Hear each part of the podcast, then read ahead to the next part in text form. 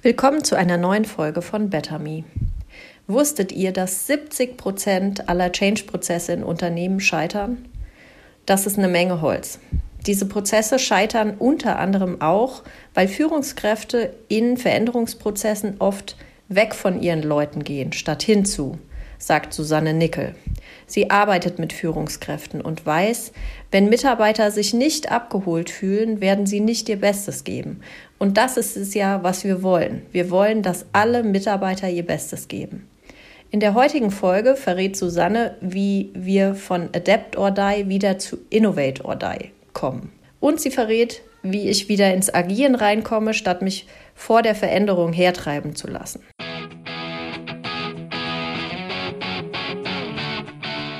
Du willst besser, digitaler und inspirierter arbeiten als andere? BetterMe hilft dir, deinen Fokus zu finden und dein Business smart zu entwickeln. Pioniere der New Work, charismatische Unternehmer und Führungskräfte verraten bei uns ihre Erfolgsgeheimnisse. Ja, schön, schön, Susanne, dass wir uns heute unterhalten. Ich freue mich sehr auf unser Gespräch über Change.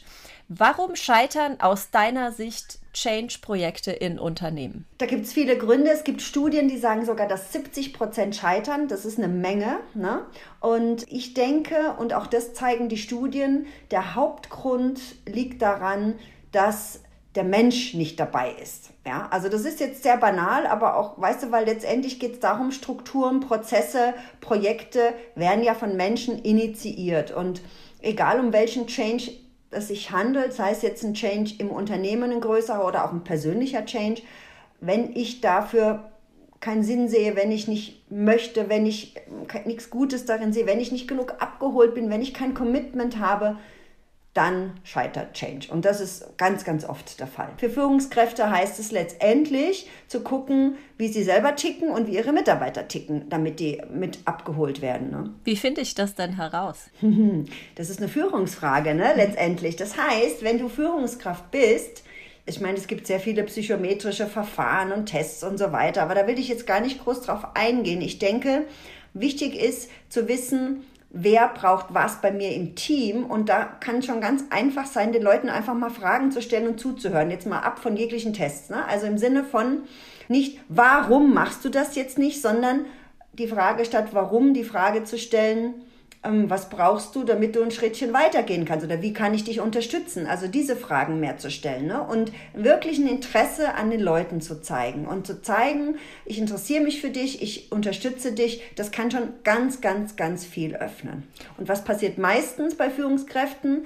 wenn Change da ist und sie sind selber verwirrt, sie sind selber in einer schwierigen Situation, dass sie eher weg von ihren Leuten gehen als hinzu. Und da ist ganz wichtig, hinzu und nicht weg von zu gehen. Du bist äh, auch Dozentin für äh, Leadership. Was sind denn aus deiner Sicht die 21st Century Skills, die äh, Leader jetzt brauchen? Meiner Meinung nach ist es ja so, dass wir eine Welt haben, die sich wahnsinnig schnell dreht. Es passieren Krisen, die wir nicht erwartet haben. Also das heißt, ähm, letztendlich sagen wir ja, es gibt dieses Phänomen der Ambidextrie, also der, der, der Beidhändigkeit, weil sie Führungskräfte müssen quasi jonglieren und müssen mit der alten Führungswelt zurechtkommen. Also das heißt mehr Weisung und Kontrolle, ähm, die Monokulturen und die ganzen Dinge, die ja auch noch vorhanden sind, zu handeln. Und aber auch mit der neuen Welt, wo es mehr um Agilität geht, um Innovationen, um Projektarbeit, um über den Tellerrand zu gucken. Also das ist zum einen das Phänomen der Ambidextrie, dass sie quasi beidhändig führen müssen. Und das ist eine große Herausforderung. Und deswegen ist es wichtig, wenn ich Führungskraft werden will, dass mir als erstes mal klar ist, was auf mich zukommt, dass ich mir auch wirklich überlege, wie viel Prozent will ich führen, weil oft ist es so, wenn ich Führungskräfte frage, wie viel führst du denn wirklich, dann sind so 10, 20 Prozent, finde ich zu wenig in der heutigen Zeit. Und was sind so die wichtigsten Skills? Es ist wichtig, Reflexionskompetenz, ähm, wirklich zu wissen, wie handle ich, wann mache ich Fehler und wie kann ich mich am besten reflektieren. Dann diese Ambidextrie braucht eine Ambiguitätstoleranz. Das ist jetzt auch wieder so ein Fachwort. Das bedeutet schlichtweg, dass ich mit verschiedenen Strömungen, also dieses Jonglieren quasi, damit umgehen kann. Ne? Ähm, und das sind, glaube ich, zwei ganz, ganz wichtige Aspekte, vielleicht beschränke ich es jetzt sogar auf diese beiden, ähm, mit diesen umzugehen und flexibel zu sein in der Haltung. Das ist auch eine ganz wichtige ähm, Sache, die wir uns, denke ich, immer wieder fragen müssen das sagt ja die Carol Drake so schön, habe ich ein fixiertes oder ein flexibles Mindset. Und das kann man trainieren mit sich selber und mit seinen Leuten. Lass mal die drei Dinge. Also Flexibilität, denke ich, ist wichtig, diese Ambiguitätstoleranz und die Reflexionskompetenz. Damit, denke ich, komme ich schon mal ganz gut voran. Hm. Jetzt haben wir alle weltweit eine ganz besondere äh, Situation, nämlich die Corona-Pandemie. Da hat sich auch sehr viel für Führungskräfte geändert. Viele müssen digital führen. Die Teams sind im Homeoffice und werden es auch bleiben. Äh, wir werden nicht fünf Tage die Woche ins Büro zurückkehren. Was hat sich aus deiner Sicht da geändert und welche Kompetenzen sind neu in dieser Klaviatur? Ja, ich habe ja ein Buch geschrieben zum Thema Führen auf Distanz und das habe ich mit dem Gunhard Keil zusammengeschrieben und da haben wir ja nochmal so aus den letzten anderthalb Jahren oder aus dem letzten Jahr ähm, auch auf die, auf die Pandemie sind wir eingegangen und haben geschaut, was brauchen die Leute, was brauchen Führungskräfte und was brauchen Mitarbeiter. Und was wir gemerkt haben, ist, es sind so ein paar Aspekte. Es hat sich sehr viel verändert und was das Thema Führen auf Distanz betrifft, doch nicht so viel, weil es gab schon oft oder es gab schon viele Unternehmen, die haben distanz, distanziert gearbeitet im Sinne von online und virtuell. Ne? Es gab aber viele, die sind da so komplett reingeschmissen worden. Und die Pandemie hat uns gezeigt, es funktioniert. Also wenn wir müssen, das ist wiederum das Thema, wenn wir müssen, dann geht's. Ne? Viele Kunden von mir, die haben gesagt, Frau Nickel, das geht bei uns nicht, virtuelles Führen und von zu Hause arbeiten. Nee, nee, funktioniert nicht. Und dann kam die Pandemie und plötzlich hat es geklappt. Ja, also das heißt, manchmal braucht man auch einen Change von außen, damit man sich verändert, kann man dazu sagen, ja. Und die Kompetenzen ist natürlich, wenn ich jetzt so ein Mikrocontroller bin, der stets kontrollieren möchte, dann tue ich mich in so einer Zeit schwer. Das heißt, Vertrauen ist ein wichtiger Aspekt. Vertrauen aufzubauen und Vertrauen zu haben, vielleicht auch einen Vertrauensvorschuss zu geben, das hat uns die Pandemie gelernt. Das ist wichtig, weil ich kann nicht mehr so kontrollieren. Und selbst wenn ich glaube, dass ich im Unternehmen, wenn ich dort vor Ort bin, kontrollieren bin, ist, kann, ist es ja eigentlich auch ein Trugschluss, wenn man mal ganz ehrlich ist. Also das heißt, Vertrauen ist wichtig, sich da, das klar zu machen. Und was, glaube ich, neu dazugekommen ist durch die Isolation, die wir ja ganz extrem hatten, der eine mehr, der andere weniger, dass ich wirklich so ein bisschen Mini-Psychologe sein muss als Führungskraft, um die Leute abzuholen, weil wenn ich zu Hause bin den ganzen Tag, ich habe wirklich erlebt, Leute sind kurz vorm Burnout. Ich habe Top-Manager gehabt, Geschäftsführer, die sitzen im Coaching mir gegenüber online, so wie wir zwei jetzt hier sitzen. Und die haben geweint, die haben gesagt, sie können nicht mehr. Ja? Also wirklich das Thema, wie gehe ich mit mir selber um, achtsam zu sein, Selbstfürsorge zu zeigen, was brauche ich. Weil wenn ein Meeting das nächste jagt, so war es ja letztendlich, per Knopfdruck bin ich im nächsten Meeting und so weiter. Da auch zu gucken, wann setze ich meine Grenzen, wann sage ich Nein.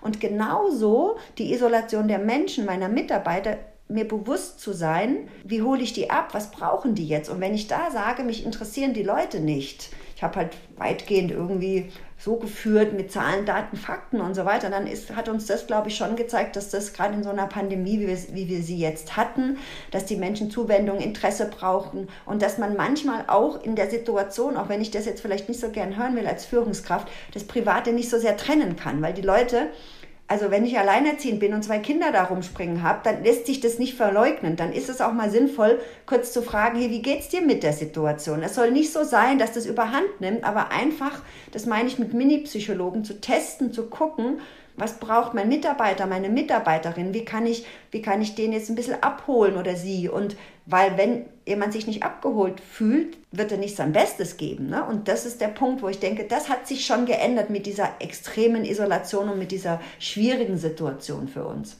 Was sich auch geändert hat, ist, viele Unternehmen berichten davon, dass die Identifikation der Mitarbeiter mit dem Unternehmen sinkt, ne? dadurch, dass wir alle so isoliert sind. Wie kriegen wir das denn künftig hin als Firma, als Unternehmen? Da sind wir wieder genau bei dem gleichen Thema. Wie hole ich die Leute ab? Wie integriere ich die? Hm. Ne? Das ist auch wieder der Punkt. Also einerseits sehe ich die Ebene, mich selber an, meine Selbstführung, wie führe ich mich selbst, wie gehe ich mit mir um, wann mache, betreibe ich Selbstfürsorge, bin ich gut mit mir, bin ich gut mit meinem Mitarbeiter, mit meiner Mitarbeiterin in den Einzelsessions und dann habe ich natürlich auch noch ein Team gegebenenfalls, ja. Und das heißt, was ich auch entdeckt habe oder was wir entdeckt haben letztes Jahr, wir können Teamentwicklung auch online machen. Ich habe sogar mit Lego gebaut, mit kleinen Dingen. Also man kann kreativ sich Dinge, was, man kann sich was überlegen. Und da ist es eben wichtig, und das ist, glaube ich, der Unterschied zu vorher, weil man sich nicht mehr so oft sieht, den Kontakt zu halten mhm. und die Kontaktdichte zu erhöhen, damit, weil Identifikation braucht Kontakt. Ne? Und das zu erhöhen, damit die Menschen auch wieder sehen, wofür stehen wir im Unternehmen, was ist wichtig. Also das heißt, die Kontaktdichte zu erhöhen, das heißt nicht, dass ich ellenlange wenige Meetings mache, sondern lieber kürzere und die knackiger und eben mehr in Kontakt mit meinen Leuten trete. Also das hat sich gezeigt, dass das sehr, sehr hilfreich sein kann. Hm. Jetzt behaupten wir alle gerne von uns, dass wir agile sind und alles New Worker und äh, allen Veränderungen gegenüber total offen. Aber ich erlebe es trotzdem oft, dass Menschen und auch Unternehmen oftmals in so eine agieren Situation kommen, statt zu reagieren. Wie komme ich wieder ins Agieren rein? Ich habe da so ein kleines Mini-Modell entwickelt und zwar, hm, das kann ich jetzt mal kurz erklären. Also wenn ein negatives Ereignis kommt, irgendeine negative Energieereignis, lassen wir es mal ganz allgemein, ja, dann ist es meistens so, dass wir erstmal negativ reagieren. Ja, das heißt, die Krise kommt und was passiert? Wir sagen, oh Gott, so ein Mist, wieso trifft mich das jetzt? Und das ist auch okay. Also ich glaube, das ist erstmal wichtig, das zu akzeptieren. Auch ich war letztes Jahr im März absolut im Tal der Tränen. Negatives Ereignis, negative Reaktion. Ich habe gejammert, mir ging es schlecht. Ich dachte, warum muss das passieren? Mein Business lief so gut, alles ist zusammengebrochen. Also minus, minus quasi. Negativ, negative Reaktion. So, jetzt ist aber nun mal so, wenn ich in dem Minus bleibe, auf die Dauer, tut mir das nicht gut. Wenn ich den ganzen Tag jammere, dann bin ich in vier Wochen dann mega jammerer, aber das bringt mich nicht wirklich weiter. Und das heißt, zum einen zu sagen, okay, minus, minus ist in Ordnung, nur auf die Dauer bringt mich das nicht voran. Auf die Dauer geht es mir damit wirklich schlecht. Also die Frage ist, wie kann ich aus dem Minus, wenn das Negatives kommt, mit einem Plus reagieren? Und da hilft, hat mir zum Beispiel geholfen, erstmal wirklich ins Tal der Tränen zu gehen, das anzuerkennen. Es ist Mist, Punkt. Ja, es ist so. Und dann zu sagen, okay, und jetzt versuche ich mal die Perspektive zu wechseln. Was kann ich damit jetzt machen? Welche neuen Möglichkeiten tun sich auf? Ich habe mich eingemümmelt am Tegernsee, bin auf den Berg gerannt, habe mir überlegt, was mache ich jetzt mit dem Mist? Ja, so. Und dann habe ich mich dazu entschieden, ein Buch zu schreiben über die Krise. Und das war dann, es kann nicht jeder ein Buch schreiben, das ist mir klar, aber es geht ja nur darum, wirklich zu gucken, ich gebe dem Raum für das Minus und jetzt gucke ich, wie ich von dem Minus in das Plus komme. Und da gibt es viele, viele Möglichkeiten, sich Fragen zu stellen. Ja? Dann gibt es die Möglichkeit des Perspektivwechseln. Was gibt es denn in diesem schlechten Ereignis, was ein bisschen gut ist? Ich sag dir mal, was bei mir gut war. Ich musste nicht mehr so viel reisen. Ich musste nicht mehr in den Flieger steigen ständig und morgens um fünf aufstehen. Ja? Kennst du vielleicht auch, genau, du, du lächelst und nix, ich sehe dich ja. Ne? Und ähm, das heißt, was ist das Gute an dem Schlechten? Und das ist, das kann man auch trainieren, sich diese Frage zu stellen. Und somit komme ich aus dem Minus in das Plus. Und der Charles Darwin hat ja was Nettes gesagt. Der hat ja gesagt, nicht die Besten gewinnen, sondern die, die sich am besten anpassen können. Das heißt, adapt or die.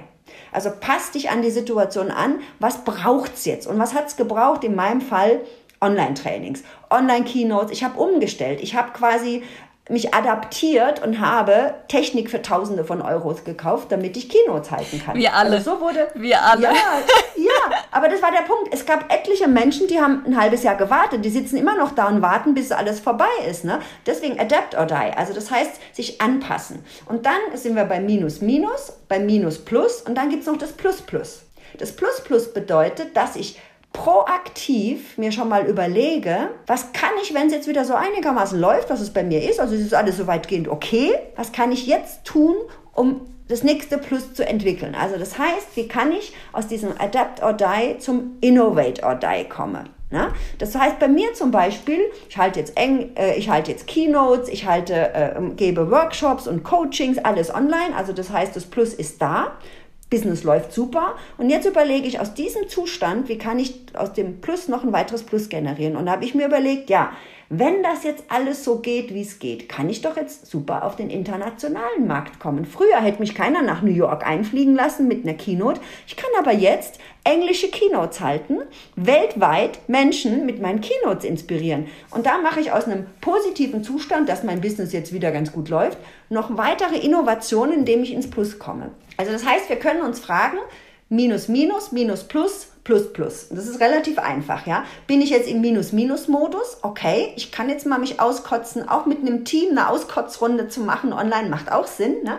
Nur dann ist wieder die Frage, wie komme ich von diesem Minus in den Plus? Und wenn es dann wieder läuft und wie können wir dann, weil es ist genau der Punkt, wenn es wieder läuft, denkt man, okay, ist ja alles okay, sondern daraus ein weiteres Plus zu generieren. Und dann passieren nämlich wirklich Innovationen. Hast du noch weitere Tipps, wie man das wirklich trainieren kann, agil zu bleiben? Mhm. Also trainieren kann man das zum Beispiel, wenn wir sagen, wir haben ein Teammeeting online, in den ersten zehn Minuten auf Ereignisse zu fokussieren, die positiv gelaufen sind, die wir gemeistert haben. Ja? Das ist jetzt gar nicht so kompliziert, sondern einfach, wir haben diese Krise gehabt, was haben wir denn gut gemeistert? Und darauf eine Kraft zu ziehen, eine Energie zu ziehen, um wieder weiter ähm, andere Dinge meistern zu können. Also das kann man ganz, ganz einfach trainieren. Und sich eben nicht die Warum-Frage immer zu stellen, warum klappt das nicht, warum hast du das so und so gemacht, sondern diese anderen Fragen. Also das zum Beispiel ist super. Oder man kann auch eines tun, was ich zum Beispiel auch immer gerne gemacht habe, als ich auch noch Mitarbeiter und Mitarbeiterinnen hatte, wenn jemand mit einem Problem kam, also wenn jemand eher so im Minusbereich ist, dann zu sagen, ich möchte erst, dass du kommst, wenn du drei Lösungen hast. Das heißt, überleg dir drei Lösungen und wenn du die hast, dann guck. Und es kann auch eine verrückte dabei sein, finde ich sogar ziemlich gut. Oft, da können wir nämlich überlegen, was können wir aus dieser verrückten Idee Cooles ziehen. Und auch da bringe ich wieder jemand vom Minus ins Plus. Ja, also das heißt wirklich alles, was so ein bisschen die Kreativität anzapft und letztendlich, und das wollen wir ja bei unseren Leuten, die Eigenverantwortung schürt. Mhm. Ne? Wir wollen ja, dass die Leute mitdenken, dass sie eigenverantwortlich sind, dass sie Ideen einbringen. Und diese ganzen Techniken sind da absolut hilfreich und die helfen auch, damit wir aus der Krise wieder gestärkt hervorgehen und eben weitere Innovationen treiben, weil das wird nicht unsere letzte Krise sein, sondern es werden noch andere Dinge kommen, die einschlagen. Und darauf, glaube ich, kann man sich einstellen und kann das trainieren. Und das ist, denke ich, ganz wichtig. Mhm. Ja. Wir ähm, sprechen bei Better Me auch sehr viel über äh, Selbstoptimierung, über Deep Work, über fokussiertes Arbeiten. Äh, wie schaffst du es denn, dich immer wieder zu fokussieren auf die Dinge, die dich wirklich voranbringen? Bei mir ist es so, ich habe ja die Gunst der Gelegenheit, dass ich an einem ziemlich ekligen Arbeitsort arbeite, nämlich am Tegernsee. und habe jetzt hier, ich gucke jetzt hier, während wir sprechen, auf den Tegernsee. Das ist echt ziemlich ekelhaft. Du ja. kannst das und, nicht wirklich Arbeit nennen. genau, genau. Und der Punkt ist, also ich glaube, ich kann mir schon einiges kreieren im Leben. Also im Sinne von, ich schaue jetzt mal, was brauche ich, damit es mir gut geht. Und bei mir ist es so, ich brauche die Natur, das weiß ich, ja. Und wenn ich eine Runde auf dem Berg gelaufen bin oder ich habe jetzt auch gerade vorher eine Runde Sport gemacht, dann weiß ich, dass dadurch kann ich mich wieder extrem fokussieren, weil es mir innerlich gut geht. Also das heißt, auf sich selber zu achten, statt Selbstsabotage, Selbstfürsorge nenne ich das dann auch gerne, ja, zu gucken, wo geht es mir gut, weil ich kann nur dann Energie geben, wenn ich Energie habe. Und das zu trainieren, immer wieder zu gucken, weil was passiert ganz oft, wir rennen von einem Meeting ins nächste und wir denken überhaupt nicht mehr an uns, sondern sind nur die ganze Zeit beschäftigt, beschäftigt und, und rennen kurz, sind kurz davor ins Burnout zu rennen. Und ich glaube, da einfach die Stopptaste zu drücken und zu schauen, was brauche ich, womit es mir gut geht. Und das stabilisiert mich. Und wenn ich stabilisiert bin, dann kann ich wieder ganz gut und fokussiert meine Sachen machen. Was ich natürlich auch mache, ich nehme mir gewisse Dinge vor, nicht zu viele mittlerweile, ich habe das schon sehr stark auch reduziert und hake die auch ab, weil das gibt mir im Nachgang auch das Selbstvertrauen, dass ich sage, ich nehme mir was vor und tue das auch. Und das hilft mir auch wieder, mich zu fokussieren. Also es sind so ganz kleine Mini-Tipps, die man einfach mal auch ausprobieren kann, um wieder mehr fokussiert zu sein, bei sich zu sein und in einer guten Energie zu sein. Das ist, denke ich, ein ganz wichtiger Aspekt. Ja. Wie, wie sehen denn deine Rituale im Tagesablauf ab, in denen du Selbstfürsorge betreibst? Also bei mir ist es zum Beispiel so, ich habe ein ganz lustiges Ritual, wenn ich morgens aufwache, wenn ich nicht beim Kunden bin, sondern weiß, ich habe jetzt ein Coaching, Webinar, was auch immer oder eine Keynote habe ich heute Abend noch online. Wenn ich morgens aufwache, dann hole ich mir einen Kaffee, sitze auf meinem Bett, trinke meinen Kaffee und esse mein Toastbrot im Bett. Da bröselt schon mal, mein Mann mag das gar nicht, aber ich liebe das ja. Und dann sitze ich da und glotze auf den Tegernsee und lass erstmal wirklich so den letzten Tag Revue passieren. Wie, was hat gut geklappt? Was könnte ich besser machen? Und guck, was ist heute wichtig? Und priorisiere meine wirklichen Wichtigkeiten. Und das hilft mir total, weil ich genieße diesen Kaffee und mein Toastbrot oder meine Semmel oder was auch immer und schwinge mich dann so für meinen Tag ein. Das ist mein allererstes Ritual. Und Oft meditiere ich auch, das mache ich auch, weil mir das auch sehr, sehr gut tut. Wirklich so kurze Sachen. Ich habe so eine Meditations-App, das sind die Meditationen zehn Minuten. Das kriegt man auch ganz gut unter. Und das sind so die Rituale, die mich wirklich gut zu mir bringen und mich in die Entspannung bringen. Apropos App, Gibt es Tools, die du in den letzten 15 Monaten für dich entdeckt hast, für deine Arbeit, die dich wirklich voranbringen, weil sie Prozesse digitalisieren, weil sie die Kollaboration mit deinem Team oder mit dem Kunden einfacher machen? Gibt es Tools, die du entdeckt hast, äh, wo du sagst, das, das ist was, damit arbeite ich wahnsinnig gerne jetzt? Also ich habe natürlich auch online umgestellt und damit mit den ganzen Online-Plattformen gearbeitet mhm. und ähm, was ich zum Beispiel sehr klasse finde, ist das Whiteboard von Zoom. Mhm. Ja, wir machen sehr viel mit Zoom auch und in den Trainings, weil das ist dann sehr interaktiv. Mhm. Also das heißt, da schreiben die Leute was drauf. Ich als Admin kann die Sachen dann auch so ein bisschen verschieben und klären. Und also das habe ich sehr, sehr schätzen genannt. Ich habe auch mit Concept Board gearbeitet. Miro habe ich auch genutzt äh, für, für Workshops, damit die Teilnehmer einfach das, was sie erarbeitet haben, das quasi ganz gut teilen können und dazu ihren kleinen Mini-Impuls oder Mini-Vortrag geben können. Also das, denke ich, war ganz spannend. Was ich mir noch auch angeeignet habe, wo sich auch wieder jeder glaube ich, selber überlegen muss, ist das was für einen? Also ich halte ja sehr viele Vorträge oder auch so Impulse online und dann sehe ich oft die Leute nicht. Mhm. Ne? Also weil es dann mehrere sind. Und was ich immer ganz gern gemacht habe, ist, ähm, unter meine Kamera. Also ich habe mir so quasi so ein Post-it genommen, wenn es jetzt das Laptop ist oder eine externe Kamera, das geht für beides. Habe diesen Post-it, habe so ein, ein, Loch reingemacht in den Post-it, habe mir ein Smiley drauf gemalt und habe den auf die Kamera geklebt. Ja, das ist eine ganz, ganz ganz einfache Sache und du siehst aber dann, wenn du da auf die Kamera guckst und deinen dein Mini-Impuls oder den Impuls hältst, dass da wirklich Menschen sind.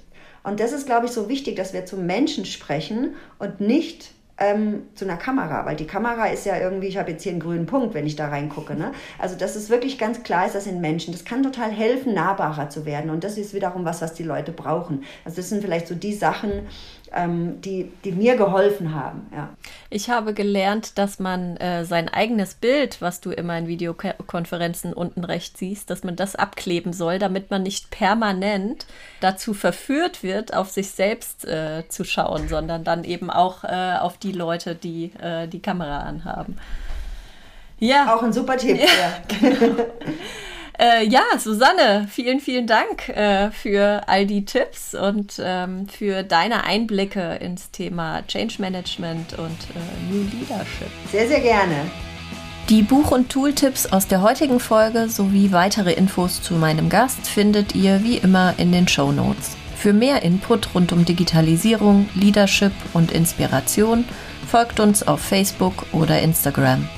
Außerdem freue ich mich über eine Podcast-Bewertung bei Apple. Better Me, Work Smart, Be Inspired.